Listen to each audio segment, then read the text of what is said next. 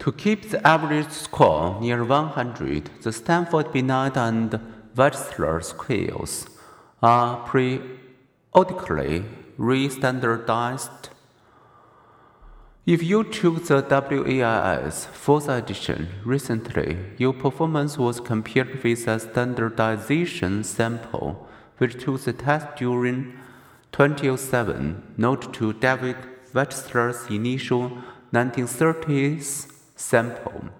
If you compare the performance of the most recent standardization sample with that of the 1930s sample, do you suppose you would find rising or declining test performance? Amazingly, given that college entrance aptitude scores have sometimes dropped, such as during the 1960s and 1970s, intelligence test performance has improved.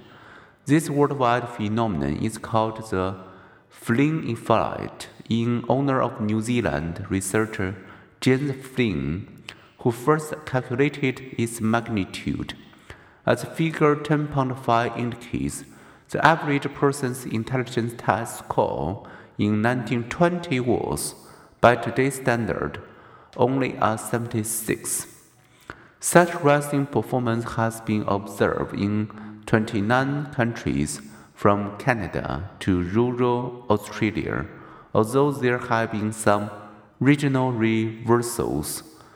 The historic increase is now widely accepted as an important phenomenon. The effect cause has been a psychological mystery. Did it result from greater test sophistication? But the gains began before testing was widespread and have been observed among preschoolers. Better nutrition, as nutrition explanation would predict, people have gotten not only smarter but taller.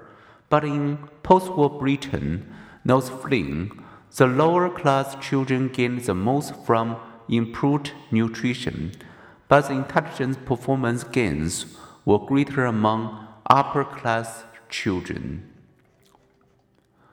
Or did the Flynn effect stem from more education, more stimulating environments, less childhood disease, smaller families, and more parental investment attribute the performance increase to our need to develop new mental skills to cope with modern environments but others argue that it, may be accounted for by changes in the test.